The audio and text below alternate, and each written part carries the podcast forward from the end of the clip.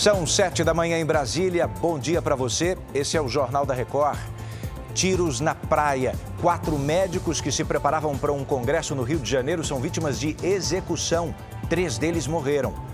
O litro do diesel fica mais barato nas ruas depois que o imposto federal foi zerado de novo. É agora, no JR.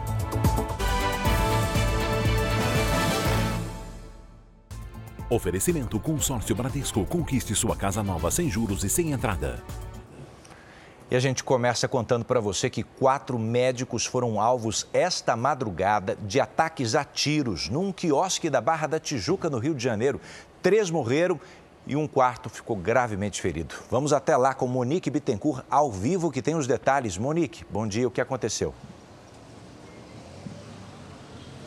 Bom dia, Edu. Os médicos foram atingidos por três homens armados numa ação que durou menos de um minuto. Nas imagens, a câmera mostra o carro parando na avenida.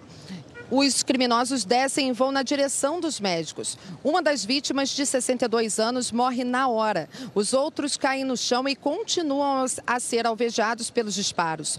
Dois dos mortos eram de São Paulo e um da Bahia. Um outro médico paulista de 32 anos está internado em estado grave.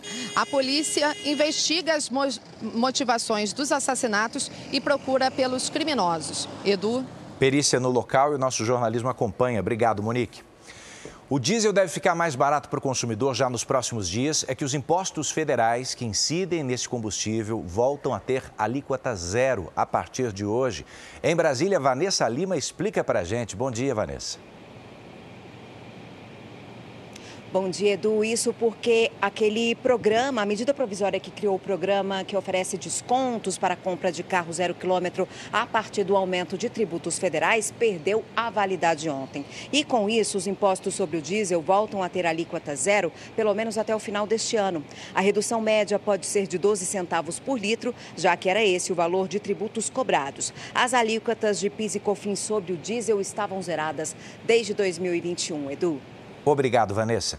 No noticiário internacional, duas preocupações. Primeiro, pelo menos 190 pessoas ficaram feridas depois da chegada de mais um tufão no sul de Taiwan. Parte da ilha foi coberta por chuvas assim, ó, torrenciais. E os ventos, então, são recordes, mais de 340 quilômetros por hora. Escolas e empresas amanheceram fechadas. Mais de 200 voos internacionais e locais precisaram ser cancelados. Pelo menos 3 mil pessoas foram retiradas das regiões montanhosas.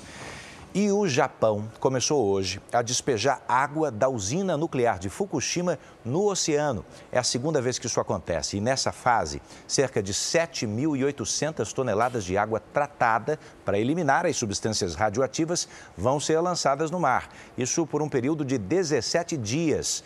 O governo japonês insiste que a água descartada não representa riscos para a saúde ou para o meio ambiente.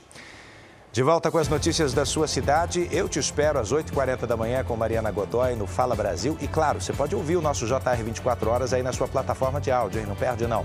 Bora para a próxima?